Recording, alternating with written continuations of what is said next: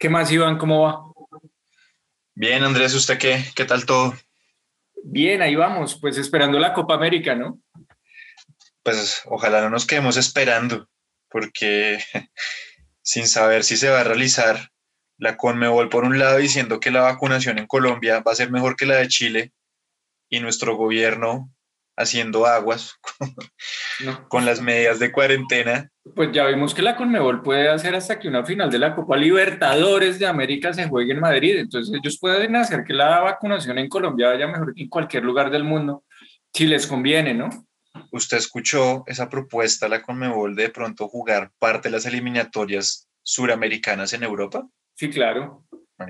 ya, ya después de lo de la final de Madrid, pero sabe que las eliminatorias en Europa me, me, parece menos absurdo y menos mancillante que la Copa Libertadores de América en el Bernabéu. De acuerdo, de acuerdo. Al menos tiene una finalidad práctica. La finalidad práctica es que los jugadores europeos no pueden venir y estamos en una circunstancia en la que yo al menos le vería algún sentido, pero eso de haber jugado la Libertadores en el Madrid cuando hubieran podido hacerla en el Maracaná eh, Centenario o en el Azteca si les da la gana o en el de Lima, sí, o, en cualquier otro. Simplemente ya sabemos qué es lo que mueve aquí todo en estas tierras, como ya lo veremos a lo largo de estos podcasts, donde la verdad vamos a hablar acá del son quitado, ¿o no?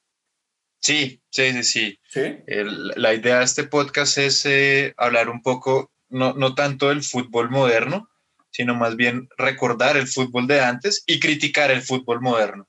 Y el mundo moderno y todo y todo lo moderno. Pero bueno, más allá de que se haga o no se haga la Copa América, pues de algo tenemos que hablar. Y en teoría va a haber una Copa América en Colombia y Argentina. ¿Usted tiene de pronto las fechas por ahí exactas? Eh, creo que nadie tiene las fechas exactas. bueno, es cierto, pero tengo entendido que va como desde el 10 de, como desde el 10 de junio o algo por el estilo. Sí, sí, sí. sí. pero bueno, mientras usted se, se consigue el dato por ahí en el todopoderoso Google, pues podemos empezar a hablar de, de, la Copa América, que es una vaina que viene desde el 16, ¿no? Desde el 1916, por eso, por eso es que hace poco, pues hace poco ya, cinco años, porque la vida se nos está yendo a toda, se jugó la de 2016 en Estados Unidos. Ah, en Estados Unidos también hubieran podido jugar la final de la Libertadores, que hubiera sido un poco más admisible y digno. Yo le iba a decir eso, que yo pensé que después de esa, de esa Copa América en Estados Unidos, el resto de Copas Américas iban a ser en Estados Unidos, porque quedaron encantados con el... Em, de Copa, sí, fue, fue una gran copa, además el formato fue bueno, fue una verdadera Copa América. De acuerdo, pues tenía la CONCACAF y la CONMEBOL, y, esos son todos los países de América. Y es un gana-gana, porque me parece que países que fueron ahí como Haití o Jamaica jugar un torneo con los suramericanos cada cuatro años en Estados Unidos era enriquecedor, pero pues son como ese tipo de cosas que nos inventamos por estos lados y por eso se nos dificulta tanto crecer, ¿no? Sí, venga, sabe que a mí pensando en eso, me, generó, o sea, me, me, me sembré la duda. La Copa América la han cambiado 30 mil veces, ha tenido distintos formatos, ha sido de sede única, ha, sido de múltiples sedes. No, no, no. A lo que yo iba es, ¿por qué cuando la Conmebol se creó primero, claramente, pero por qué cuando la CONCACAF empezó a crecer, la Conmebol no se quedó con eso también? Era mucho más práctico tener una confederación americana de fútbol completa con muchos más países que los que podía tener Europa que lo que hoy en día tiene la Conmebol, porque la Conmebol tiene peso político por su significado, pero en votos somos 10. Porque allá hay sus intereses. Seguramente al pueblo mexicano le parecería mucho más chévere em, jugar las eliminatorias suramericanas y seguro sería mucho más emocionante. Pero usted sabe que los mercachifres que manejan esta vaina, que mejor que tener a México clasificado casi seguro un mundial. Eso, eso fue lo otro que yo pensé. Dije, por poner un ejemplo, ¿no? Claro, que, México, yo creo que México jugando con el resto de selecciones de, de Sudamérica, sí, posiblemente se hubiera quedado fuera de varios mundiales. Ah, para mí, como se ha quedado incluso en CONCACAF, para mí México en Sudamérica sería el segundo lote, que es del lote de Colombia, del lote de Chile, del lote de Paraguay, del lote de Ecuador Iría a veces, otras veces no iría. Incluso al lote que cayó Uruguay varias veces a lo largo de su historia. Hoy en día Uruguay es... Eh, Hoy en día Uruguay volvió a ser... Recuperó su grandeza, así, pero si uno se acuerda el Uruguay de los noventas, incluso el Uruguay de los, 2000 llegó a caer al segundo lote. Sí, sí, Sobre todo el de los noventas de los 90, porque en el 80 con Francesco y tenía un par de jugadores donde lo que pasa es que no clasificaban tantas selecciones eh, suramericanas al mundial. Y por ejemplo, en el 82 lo sacó un Perú que era una máquina. Volador, weón, una máquina. En el 86 clasificaron.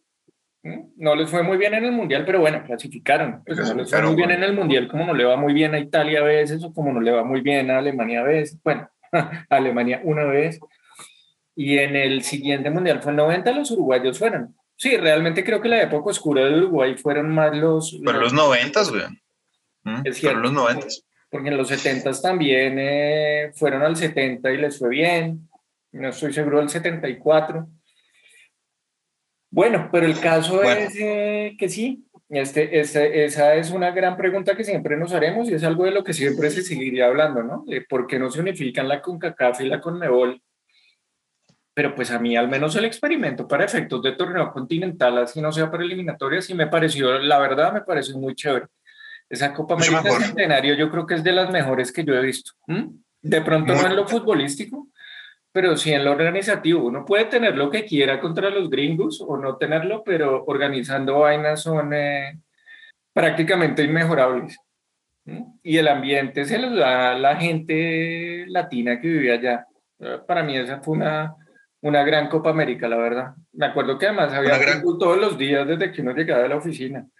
Eso le iba a decir yo, eso fue, fue del mismo talante de una Eurocopa con 16 equipos. Uno, dos. Fue en paralelo, además, y fue, paralelo, nada que envidiarle. Y además era muy bueno porque entonces la Eurocopa se jugaba en, en la mañana hasta la tarde, se jugaba el, partido estelar era a las 2 de la tarde o antecitos, y luego empataba con los partidos de Copa América. Sí, normalmente estaba viendo fútbol todo el día, una putería. Era como, era, como épocas de mundial, pero partido en dos. Exacto, no, era, era bien chévere. Dos, hay que a nivel de premios creo que ha sido la Copa América que más plata ha repartido. Seguramente. O sea, los, los, eh, los dandies, como diría Iván Mejía, estaban felices llenándose los bolsillos. los gordos, como dice un amigo uruguayo. Y sí. Sí. Eh, a nivel de publicidad. Un saludo a Rosdoma allá en Montevideo. Nos vemos pronto. en, temas de publicidad, Manica, tenían todas las cadenas gringas hablando de la Copa América. Mm. Bueno. Algo hablaban. Aunque, aunque es cierto que muchas veces decían que había ciudades en las que la Copa América era cero relevante. Pues si lo fue, si lo fue el Mundial, pero han pasado 30 años. Ah, no en Estados Unidos. 20 años. No en Estados Unidos para esos eventos. sí, Yo sigo siendo 22 escéptico del crecimiento del fútbol en Estados Unidos. Bueno, de cierto modo habrá crecido, pero no sé qué tanto entre el, entre el gringo, ¿no? El otro día eh, pensaba en el video ese en el que Maradona se escapa a Nueva York y nadie lo reconoce. No sé si usted lo ha visto por ahí. Sí, sí, sí, lo he visto. Yo creo que eso hoy en día no sería posible ni siquiera en Nueva York. Yo creo que a Cristiano Ronaldo en Nueva York igual le toca esconderse. Seguro, seguro. Yo creo que creo que creo que un país así, China, debe ser como una mierda donde esos no, mentiras, China, estoy seguro que ya hoy en día también. China, pero un futbolista famoso debe ser insoportable. Australia debe ser todavía más irrespetuosos que acá. Australia debe ser un país así. Australia sí es un país donde el fútbol me. Pero bueno, digamos, Australia no es una potencia futbolística, ni tiene proyectos de ser potencia futbolística como se supone que sí tienen los chinos y los gringos. Y por lo pronto creo que no se puede entrar tampoco. Además. Pero bueno. Oiga, usted me preguntó fechas. Pues lo que usted dijo está pensada para iniciar el 10 de junio eh, serían los primeros, de los primeros partidos. La final sería, está programada para el 7 de julio, perdón, el 10 de julio. Pero pues existen muchas dudas de, primero, la vacunación, el público, el traslado de las elecciones de un lugar a otro. Hubo un experimento ahorita con las, con las eliminatorias europeas y con las eliminatorias en CONCACAF. No pasó nada. Yo creo que eso da pie para que los jugadores que están en, en Europa puedan venir a las eliminatorias y puedan hacer aquí la Copa América tranquilamente.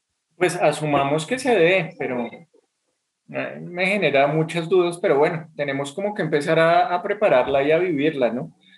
A mí me genera ciertas dudas porque lamentablemente el tema en Europa no está fácil, ni en términos reales, ni en términos de mentalidad. Entonces, eh, la paranoia está bastante, bastante elevada y creo que mm, va a empezar en algún momento a surgir el problema de que los clubes presten o no a sus jugadores.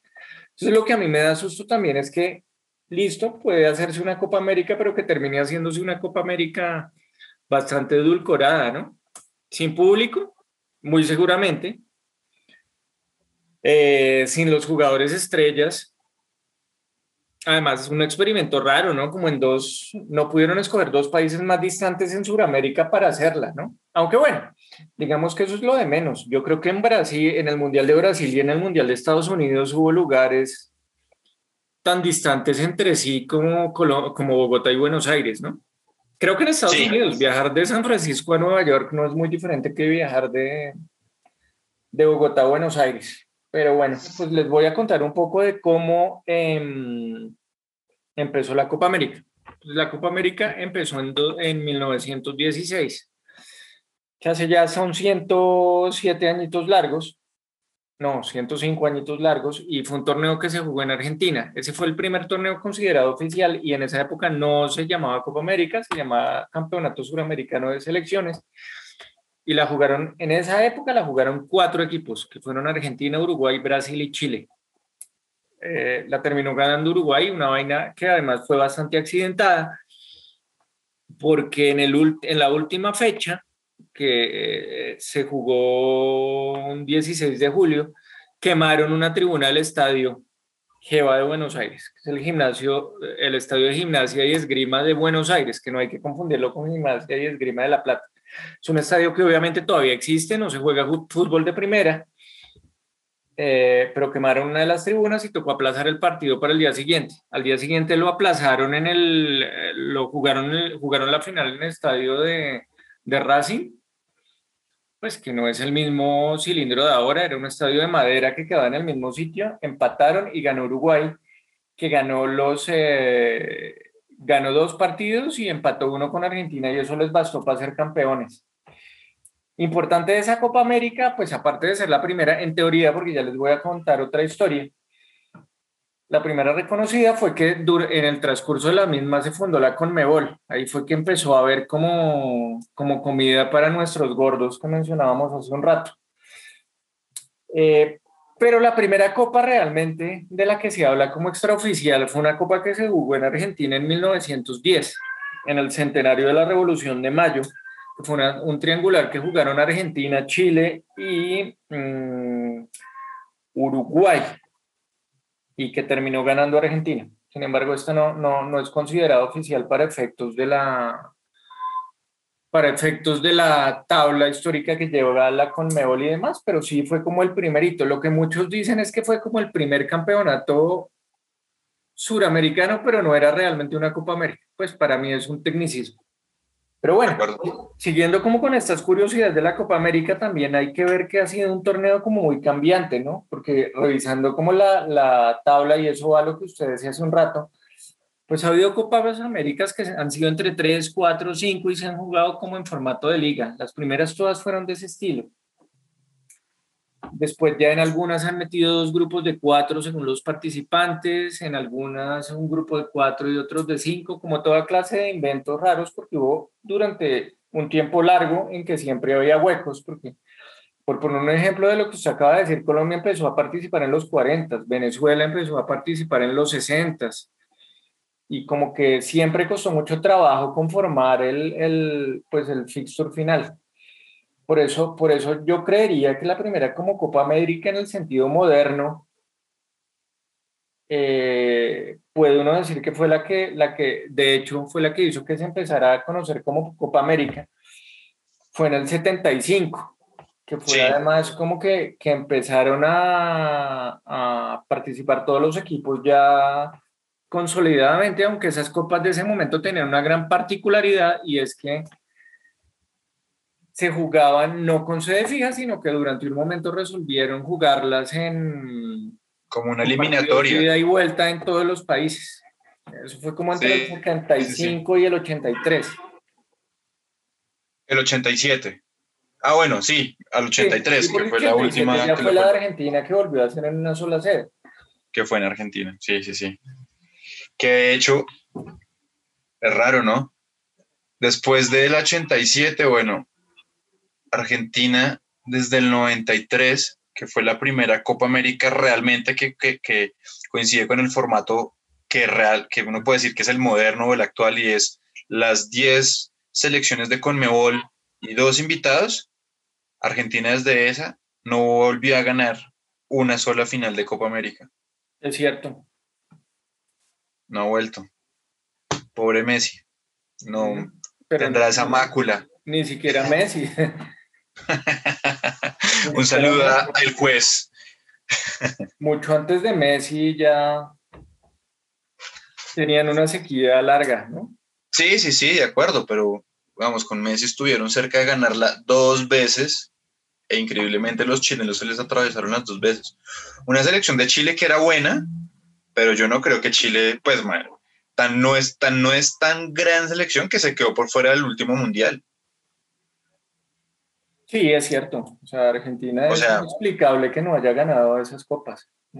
Sí, sí, sí, sí. Brasil les ganó una final en el. Brasil les ganó varias finales. La del 2007, que fue un baile terrible. Uy, sí, fue una No recuerdo.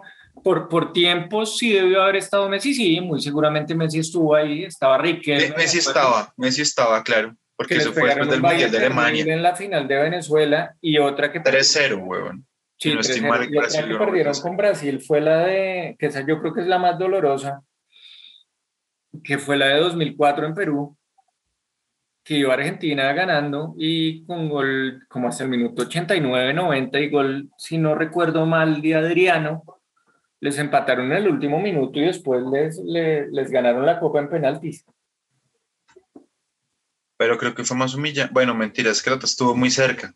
No, la, de, fue un baile. dos cosas diferentes. La de Venezuela fue humillante, pero esta fue dolorosa porque es que la ya la estaban acariciando. Sí, sí, sí, de acuerdo. Y y sí, en el 2007 ya estaba Messi. Estaba Riquelme, fue después de ese mundial del 2006. Que Argentina es un buen mundial, que lo, lo, sacaron en penaltis. Alemania, la vez de Alemania. la de Abondancieri que tapó Leo Franco y que le pasaron el papel a Alemán. Alemán. Sí. Alemán, le pasaron el papel de ese, ese fue el partido del famoso cambio, que dicen que es el peor cambio de la historia, ¿no? Cuando Peckerman sacó a Riquelme para meter a cambiazo. Sí. Sí. Sí, sí. Sí, sí, sí. Peckerman se reivindicó con nosotros, pero. Después de la guerra, todos somos campeones, ¿no? O todos somos ganadores. De acuerdo. Eh, oiga, ¿sabe, qué otra, otra singularidad de, la, de las Copas Américas me pareció llamativo? En esa del 93, todavía los puntos se contaban de a dos por victorias. Es cierto los tres puntos los, los introdujeron en el, para el Mundial del 94. Sí. sí. O sea, a un año de eso me pareció muy curioso porque, pues, seguramente de no haber sido así, las tablas hubieran sido muy distintas. Y yo vi, mm. revisando esas tablas, hubo mucho empate en los segundos lugares. Todos tenían cuatro puntos. Era una victoria, dos empates. Hay que revisarlo. Por ejemplo, en el grupo de Colombia, yo me acuerdo, Colombia le ganó a México. Sí. Empató con Bolivia, 2-2 si no estoy mal, y empató con Argentina 1-1. Ahí son de la época cuatro puntos, eh, la actualidad hubieran sido cinco puntos. Colombia, vea, Colombia ganó un partido y empató dos. Que me acuerdo el primer partido. Sí, y empató con Bolivia y empató con Argentina. Ah, que además e, era un grupazo, porque es que ese fue, Ese era un muy O sea, buen México. Marica, estaba García Aspe, estaba Sague. Taguiño, estaba Tapaba Campos, eh, estaba Claudio, bueno, Claudio Suárez todavía juega, yo creo, pero, pero, pero no, la verdad sí, sí era, No, sí era, un- marica, y era estaba la Bolivia, la Bolivia, Bolivia del Diablo Echeverri, güey. que fueron Sí. al mundial el año siguiente. Pues Y esa ha sido la mejor selección que Era la. Argentina del Coco Basile, que fue cuando como el Uy. primer experimento de retirar a Maradona. Y por un tiempo les funcionó, ahí se ganaron dos Copas América. De acuerdo. Y pues Colombia, que creo que tuvo una de sus mejores selecciones, ya todo va en gusto, ¿no? Sí. Pero bueno, sigamos con, Bueno, la con Copa América. Lo que nos interesa ahora. Bueno, seguimos como que el país que más veces ha organizado la Copa América es Argentina, que ha organizado la Copa nueve veces. Y el que más las ha ganado es Uruguay. El que más las ha ganado es. Uruguay, que ha ganado 15. En la, en la de Argentina 2011 les cogieron la ventaja porque estaban igualados a 14. Y sigue el- Argentina. El que sigue, sí, el que sigue como campeón es Argentina, que tiene 14. Eh, Brasil tiene 9. Oiga, a mí eso, eso adelante, también. pues estamos los del segundo lote, ¿no? Sí, sí, sí. Es- hay, hay como que paremos un momento. Es increíble que Brasil sea pentacampeón del mundo y no sea el equipo más ganador de Copas Américas. Y yo ¿Sabe creo que qué es que- impresión me da a mí? Que Brasil durante mucho tiempo miró para otro lado y ese es el mismo tema en la Copa Libertadores. De acuerdo, Copa a eso iba Libertadores yo. para los brasileños hasta los 90 era prácticamente inexistente. Sí, el Santos la jugó y la ganó cuantas veces se le dio la gana en época de Pelé, pero realmente para ellos era un torneo al que no se le daba mucha importancia. Sí, será un torneo más de los, del, del lado hispanoparlante del continente. Sí, y realmente del Río de la Plata, los brasileños, pues como en muchas otras cosas de la vida, miraban para otro lado. Sí, pero no porque la Copa Libertadores, bueno, lo que pasa es que la ganaban más los uruguayos y los argentinos. Los paraguayos después de un tiempo empezaron también a ponerle, a ponerle bolas. Perú pero los en el brasileños- 80. Los brasileños la ganaban porque tenían muy buenos equipos, pero realmente no era que les interesara mucho. No, no, no, no les Hasta los importaba. 80s, 90 También porque Brasil tiene una cultura futbolística, bueno, Brasil tiene torneos, muchos más torneos de lo que puede tener el resto del continente. Además, seguramente en algún momento de la historia era mucho más importante ganar el campeonato carioca que la Copa Libertadores. No, no tengo ninguna duda de No, eso. sí, de acuerdo. No, para ellos era mucho más importante eso. Es que Brasil es como un continente, ¿no? Sí, no, América, son otra cosa. Son otra cosa.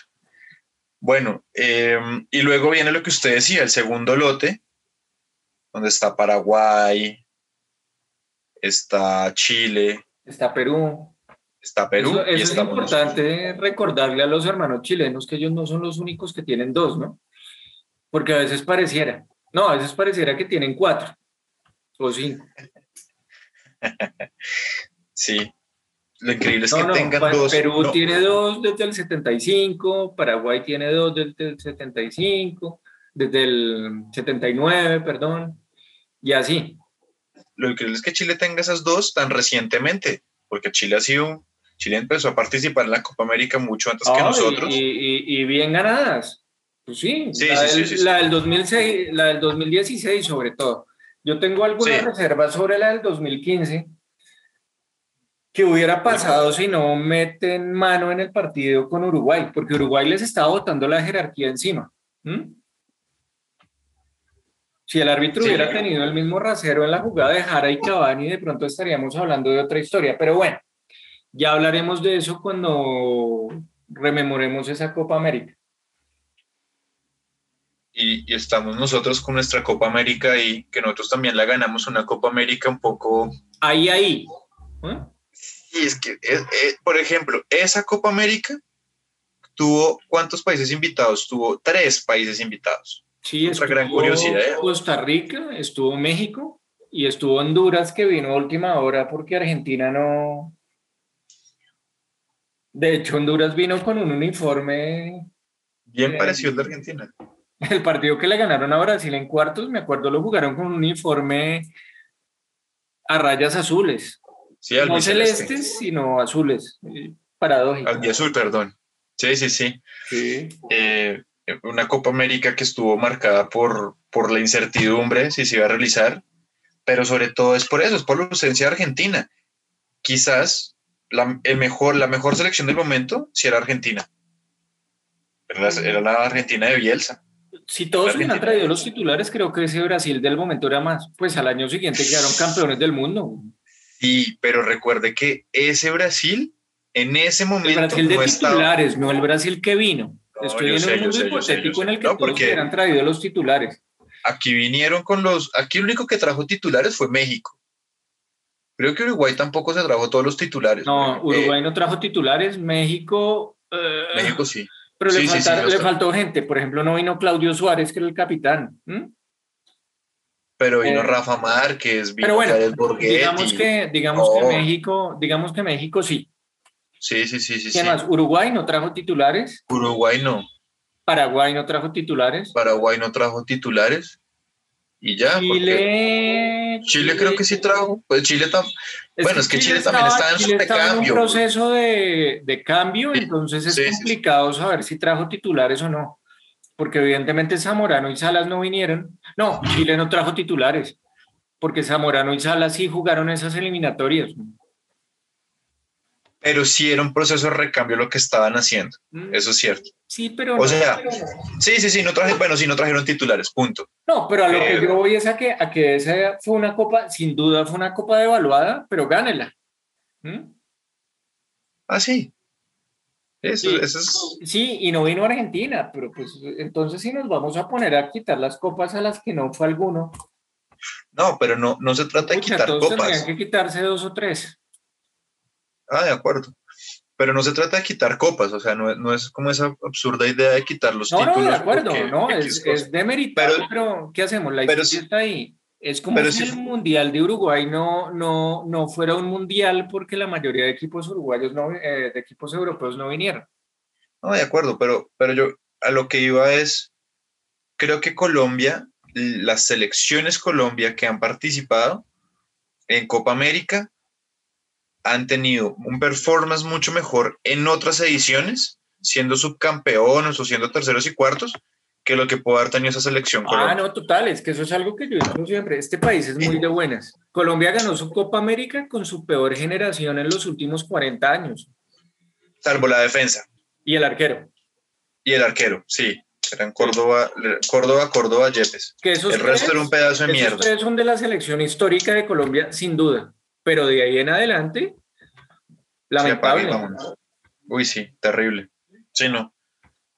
Sí, se ganó. Y, y, y sabe Y que se ganó bien, porque ese es otro dato que le traía. Esa, esa, mm, esa Copa América es el único equipo en la historia que la ha ganado sin recibir goles.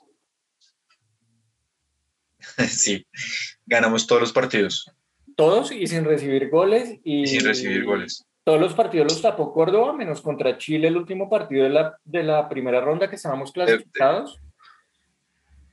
Y el goleador, pues obviamente fue Víctor Hugo Aristizábal, ¿no? Él le Mierda. metía goles al Mojimirín, como dice Iván Mejía, y al, y al Capoeira, y al, y al Madureira, y, Oiga, y a el- la B de Chile y a la B de... En semifinal le ganamos a Honduras, ¿no? En la semifinal le ganamos a Honduras, me acuerdo que gol, gol de Bedoya.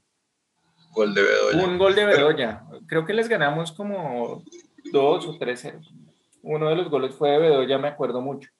Y, y yo claramente el gol que más me acuerdo es el de Iván Ramiro Córdoba a pase de... El pase fue de Iván López, si no estoy mal. De un tiro, de un tiro de costado. Cabezazo, el man o sea, se saltó en el aire, giró, giró el cuerpo y la cabeza y se la puso al otro lado a México en un partido muy cerrado. Muy, muy cerrado. Sí, Ese fue muy cerrado. fue- Ese, ese México era, era un... Sí, México fue de los pocos que se tomó la cosa en serio. Sí, cuando, cuando para México era mucho más representativo participar en la Copa América que en esa Copa de Oro que tiene. Pues es que yo creo que para México siempre fue mucho más representativo. El problema lo que empezó a decaer México fue no por culpa de México, sino por culpa de la CONCACAF, que tengo entendido que les empezó a poner limitaciones y por eso tuvieron que empezar a mandar equipos B y C. Sí, hasta que terminaron saliendo. Y cuando México terminó saliendo y Estados Unidos terminó saliendo y Costa Rica terminó saliendo, yo creo que la Copa América debió salir a, debió volver a tener 10 equipos y punto. Porque a mí eso de invitar a Qatar y a Japón me parece aún más humillante que, que jugar la final de la Copa Libertadores de América en Madrid. No, de verdad, eso demuestra que es una confederación de tercera, o sea, es gente que va es por el billete, porque además es que ni siquiera son equipos que puedan aportar algo. O sea, primero es un circo. Yo no veo ni a la UEFA, jamás, pero bueno, no nos vamos a comparar con la UEFA, pero tampoco veo a la Confederación Africana invitando a Japón a jugar la Copa Africana de Naciones. ¿Mm?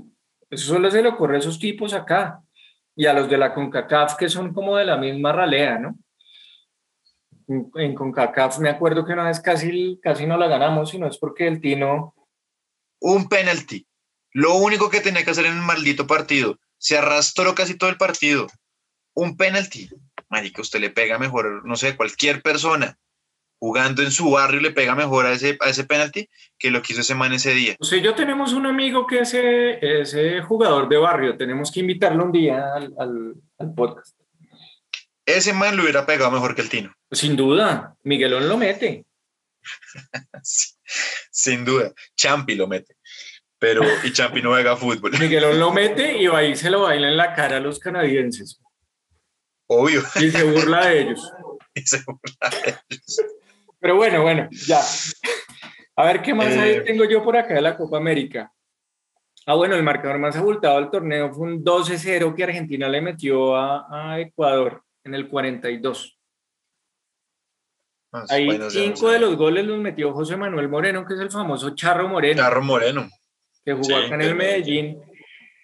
Y pues antes de las épocas modernas, en que, en que pues ya hemos visto que, que, existió Maradona, que no tiene comparación, y Messi, que creo que también tiene poca discusión, fue considerado como el mejor jugador argentino de todos los tiempos, que se me hace curioso porque dejaron de lado a Di Stéfano, tal vez a Di Stéfano es que lo consideran más español o estuvo mucho más por fuera.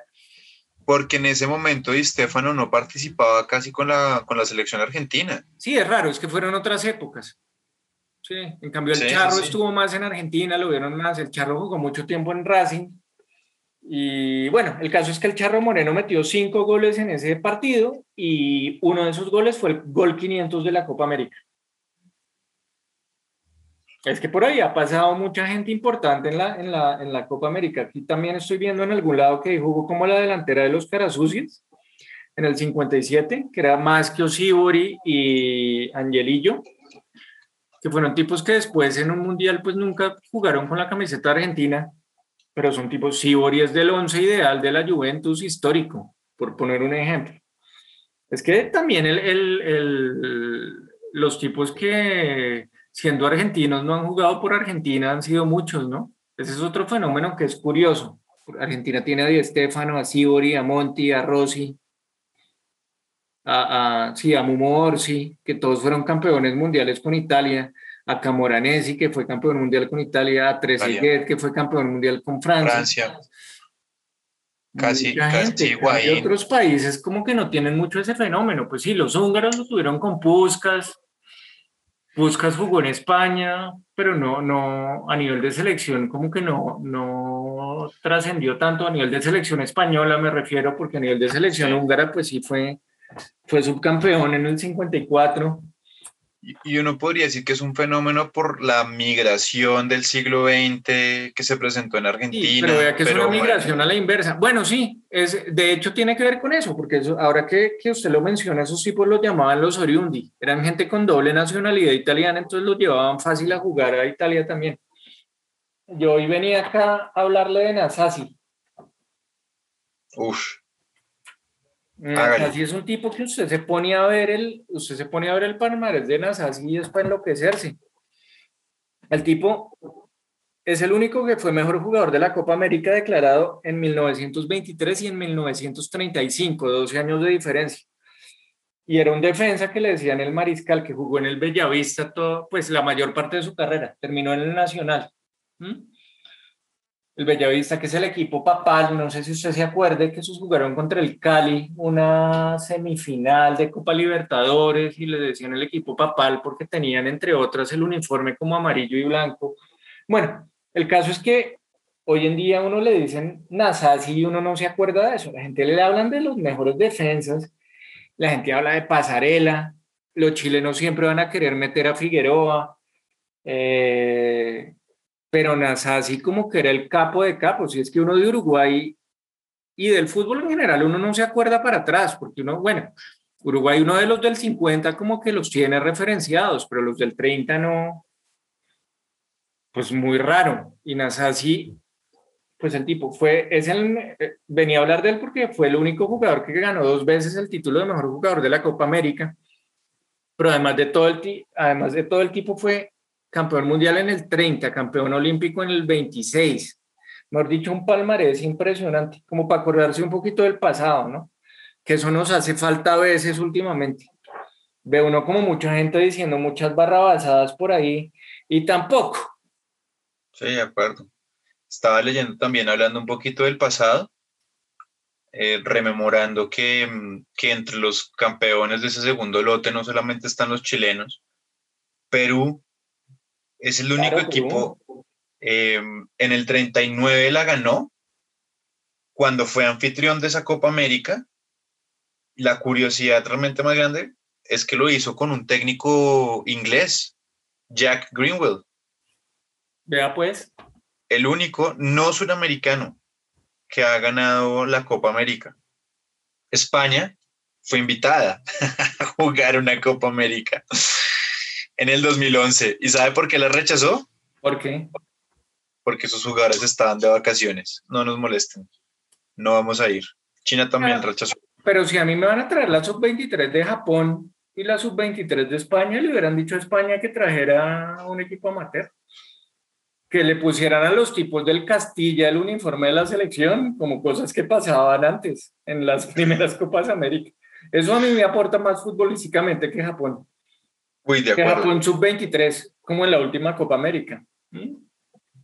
Y al menos en España uno puede encontrar algún tipo de vínculo que justifique que los tipos jueguen Copa América como un invento. Pero lo demás es una vaina que no tiene ningún tipo de seriedad. Claro, esos gordos se estar llenando, pero pero para un continente con la historia y la tradición de Sudamérica, eso es impresentable. Pero bueno, no me voy a seguir amargando y más bien le voy a contar que Uruguay es el país que más participaciones ha tenido, con 44, Argentina 42, Chile 39, Paraguay 37, Brasil 36 y Perú 32. Eh, como ya creo que lo dijimos, el mayor organizador es Argentina, que ha hecho nueve. Eh, ha habido dos, únicamente ha habido dos tipos que han sido goleadores de Copa América dos veces. el primero fue Petrone, que fue de Uruguay en el 23 y en el 24. Ah, esa es otra, ¿no? Originalmente la Copa América iba a ser hace dos años, pero terminaron haciéndola cada año como ahora, ¿no? No hemos evolucionado mucho, la verdad. No, eso le iba a decir. Pues hubo en el 19 y el año pasado había, si no es por el COVID, la harían cada seis meses. El otro fue Tuta, que fue goleador en el 91 y en el 95. En el 91 que el tipo se comió esa Copa América de Chile y dicen que ahí fue que cimentó como su paso al, a la Fiorentina en ese momento donde hizo, pues como, yo sobre todo lo recuerdo ahí, hay gente que lo recuerda más en la Roma, pero para mí ahí hubo como descenso y otro tipo de cosas emocionales que me hacen como, como relacionarlo más con la Fiore. A, Batistuta, que era un jugadorazo, ¿no? Quisiera uno ver un tipo así hoy en día. Uy, sí, gran goleador. ¿Y qué me iba a decir? Eh, que no, que se está diciendo que no estábamos tan lejos de esos tiempos donde se jugaban casi cada año Recuerde que la Copa Centenario se jugó apenas un año después de la Copa del 2015. Cierto. Sí, sí, sí. es un despelote. y se ha hecho cada tres años, después que cada cuatro. No, mejor dicho, sin ningún tipo de, de pues no, eso somos, ¿no? Folclore y, como decía un comercial, me acuerdo como a finales de los, de la década de los 2000, nosotros no hacemos fútbol, nosotros hacemos fútbol, no sé si usted se acuerda, era un, muy buen comercial, pero creo que es muy sí, tanto para lo bueno como para lo malo. En el 59 se celebraron, se celebró una Copa América en Ecuador y otra en Argentina. Ah, sí, me imagino que una de esas fue uno que llamaron el torneo extraordinario de Guayaquil. No sé por qué extraordinario, no sé por qué razón, pero, pero sí, ese, ese tipo de cosas pasaban y siguen pasando. Y, y si van a encontrar lucro, van a ser dos y tres al año. No importa que el prestigio del, del, continente y del torneo se vaya a la porra. Es más, de pronto hacen una con Qatar, Emiratos Árabes, Arabia Saudita, Bahrein e invitan a Brasil. Si es rentable. Lo hacen. No, seguro, no hay límites. Pero bueno, volvamos a la historia. Así como yo le contaba hace poco que Colombia no, no recibió ningún gol en esa Copa América del 2001, también hay equipos que no hicieron ni un solo gol en, en algunas Copas Américas. Por ejemplo, en 1917, Chile no hizo ni un solo gol. Bolivia no hizo ni un solo gol en el 67, en el 87, en el 89 ni en el 2001. Paraguay también se fue en blanco en el 87. Bueno, aunque eso es comprensible porque Paraguay en eran grupos de tres y jugaron dos partidos. Pues irse en blanco ahí no era pues tampoco un gran drama. Sí, no era, no era, uno de los partidos eh, lo perdieron con nosotros 3-0 fue una tarde del Guajiro y Guarán, pero loca, que además fue goleador de esa Copa América. Y el otro, si no estoy mal, lo empataron con Bolivia. El grupo eran esos tres. Y Venezuela se fue en blanco también en el 97 y en el 2001. O sea, hay, hay unos que se van en blanco por eh, que no los meten y otros porque no meten. Oiga, ¿y sabe quiénes se fueron en blanco? Hablando de jugadores, que uno no, o sea, uno no lo pensaría. Pelé, Maradona y posiblemente Messi. Muy seguramente, pero yo no sé si eso desdice de ellos o desdice de la Copa América. No sé, ahí lo dejo. La verdad yo no recuerdo, pues no, no tengo memorias de la época de Pelé, pero Maradona sí se la tomaba en serio. Maradona se la tomaba en serio, Maradona no la Se tomó en serio la selección para lo que fuera. Sí, de acuerdo. Yo me acuerdo, por ejemplo, de Maradona en esa Copa del 87 perdiendo el tercer y cuarto puesto con Colombia. Eh, Maradona fue al 89 también a la Copa América esa de Brasil. Ya en el 91 es que le contaba hace un rato que estaban como tratando de jubilarlo ya. Eh, y antes no recuerdo, esa Copa América del 83, ya ahí mis recuerdos son más vagos, tocaría investigar, pero hasta donde sé, Maradona, Maradona se la tomó en serio, Messi se la ha tomado en serio. Messi, eso le iba a decir, Messi también se la tomó en serio. Ya ha generado llanto y retiros de la selección y... Sí, pataletas, todo. Pataletas, de todo, con Pelé sí no lo tengo muy claro. Tocaría mirar, pero... que sí, porque Pelé estuvo siempre en América, eh, en Sudamérica, pero lo que hablábamos, más allá de que los brasileños no se lo tomaran muy en serio, ¿no? Eso le iba a decir, pues, más, pues, posiblemente no se la tomaban a nivel de selección tan en serio, porque no creo que siendo la selección campeona del mundo con Pelé, eh, si se hubieran tomado en serio el, torneo, no lo hubieran ganado. Sí, habría que, habría que revisar. ¿Y qué más le tengo yo por acá? ¿Sabe cuál es el jugador que más partidos ha jugado? ¿Cuál? El Sapo Livingston, de un arquero chileno que jugó 34 partidos en seis ediciones diferentes. Pero en, cuanto a torneos, eh, como la, la, Tota Carvajal de Sudamérica es Alex Aguinaga. Alex Aguinaga jugó ocho Copas América. Ese man era incombustible. Además de que era un crack, ¿no? Era bueno, sí, sí, sí, era bueno, era bueno. A ese tipo fue que no le tocó la mejor época de Ecuador, pero, pero Uy, pues, le tocó ya viejo al final, pero, pero ese, equipo en ese tipo en el Ecuador de 2006 o en el Ecuador de Rueda hubiera sido... Eso le iba a decir. Hubiera hecho un gran mundial, por ejemplo. Con, con, con Suárez o con Rueda, ese manera volador. Y en México igual al tipo se le reconoce, uno dice, ah, sí, México, pero, pero se le reconoce, pues yo creo que prácticamente como el mejor jugador extranjero que ha pasado por allá. Bueno, él y, y, otro tipo que se llama Ángel Romano, otro tipo no, otro jugador que era un delantero uruguayo por allá de épocas eh, pretéritas. Pero bueno, Aguinaga tiene una curiosidad y es que él, él, los primeros cuatro partidos que jugó en Copas América fue invicto. Entonces todo pintaba muy bien. El problema es que al final Ecuador perdió los últimos siete partidos en que, en él estuvo en cancha en Copas América. Entonces fue como un tipo de claros y oscuros. Pero recuerda que esa selección de Ecuador era, era una cenicienta. Y Ecuador en Copa América a mí siempre me ha parecido una cenicienta, ¿sabe? E, ellos tienen un fenómeno muy raro. Ellos en eliminatoria son otra cosa y no es por la altura de Quito, porque yo Ecuador lo he visto haciendo partidos muy buenos afuera. ¿Mm? tanto a nivel de selecciones como a nivel de clubes, porque es que ese es otro mito. Por ejemplo, la, la, la Libertadores de la Liga. En bueno, pero sur, recientemente. de la altura, pero, pero, pero esos mismos que hablan de la altura tampoco marcaron diferencia en su casa. ¿Mm? De acuerdo, pero, pero eso recientemente. Ah, no, claro, ¿no? Para hablar de más atrás, pues lo que hablábamos hace un momento, la mayor. No, no, no, pero. pero el Ecuador, ¿no? pero no tan atrás, noventas, ochentas. Ecuador era cenicienta a nivel de clubes y a nivel de selección. Sí, yo creo que el despertar fue un poco como en esa Copa América del 93 de la que vamos a hablar. Yo creo que ya en el próximo, en el próximo episodio, porque ya les, les iremos dando un anuncio de lo que viene.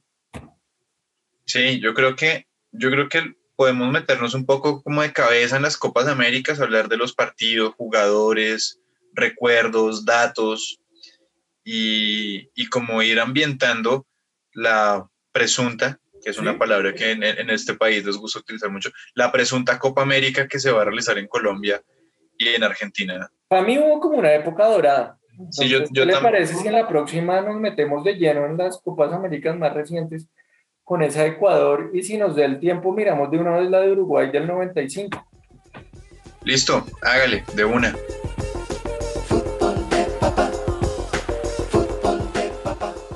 Bueno, y eso fue todo por hoy. Los invitamos a que sigamos en contacto a través de nuestro correo electrónico elfutboldepapá.gmail.com Repito, elfutboldepapá.gmail.com o que nos sigan a nuestro perfil de Instagram arroba elfutboldepapá. Nos escuchamos la semana entrante.